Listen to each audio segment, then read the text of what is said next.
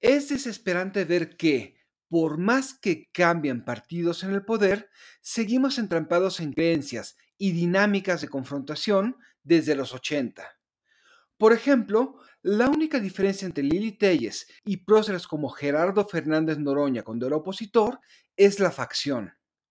Insistimos en confundir la bravuconería con valor y el chiste ramplón con argumentación. ¿Cómo romper el círculo?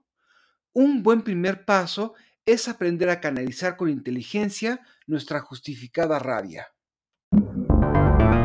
Realpolitik 101. Comentario político rápido, fresco y de coyuntura con Fernando Duorak.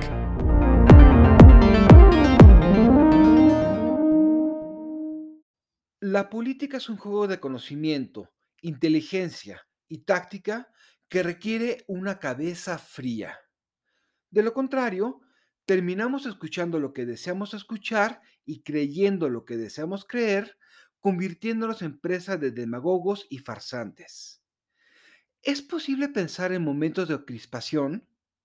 Sí, pero hay que aprender a indignarnos con todo el cuadro en lugar de lo que nos gusta van unos consejos. Hay que cuestionarlo todo comenzando con lo que quisiéramos creer. No hay verdades absolutas y aunque podría haber políticas más eficientes que otras, nunca se ha tejido un arreglo duradero o legítimo a partir de dogmas. La duda ayuda a encontrar puntos intermedios, pues nadie está enteramente bien o enteramente mal. Abandonar el escepticismo es entrar en el terreno de la creencia y de la fe, donde siempre triunfa la demagogia. Si no hay verdades absolutas, tampoco existen oráculos o comentaristas infalibles. Privilegien a quienes les provocan el pensamiento y proveen datos para el análisis, por más incómodo que les resulte escucharlos.